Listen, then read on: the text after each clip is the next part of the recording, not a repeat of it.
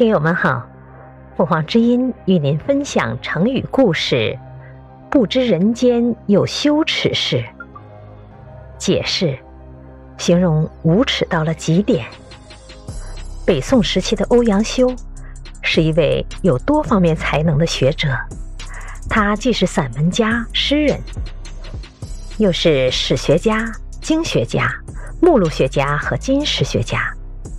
他四岁丧父，从小生活非常贫困，母亲无力送他上学，只是以荻草汁儿作笔，以沙滩为纸教他识字。十岁后，欧阳修向有藏书的人家借书，读到特别喜爱的书，就从头到尾抄下来。他的记忆力很强，有时还未抄完，他就能够背诵了。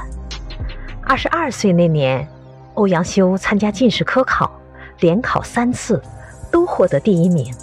第二年，他复试录取后，被派到西京任留守推官，当地方行政长官的助手。从此，他开始了官场生活。不久，欧阳修卷入了一场政治革新与反革新的斗争中去。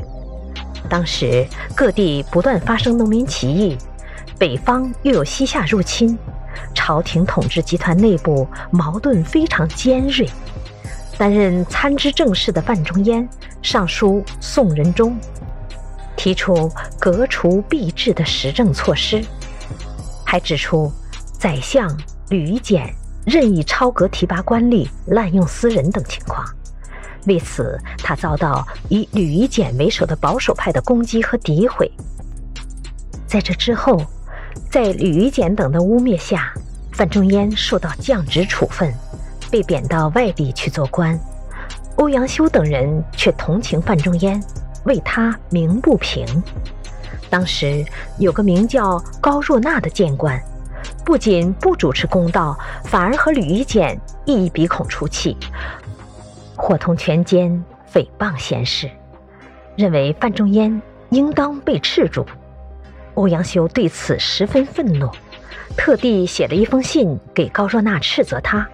信中说：“昨天这个贬官，那个戴罪，而你居然还有脸见众官员，大模大样的在朝中走进走出，并且你是谏官，简直是不知道人间有羞耻这回事了。”这就是欧阳修的名篇《与高斯谏书》。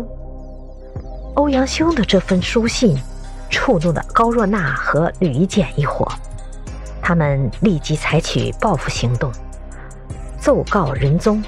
结果，欧阳修被逐出京都，降职到外地去当县令。直到几年后，朝廷重新启用范仲淹。欧阳修才同时被恢复原官，回到京都供职。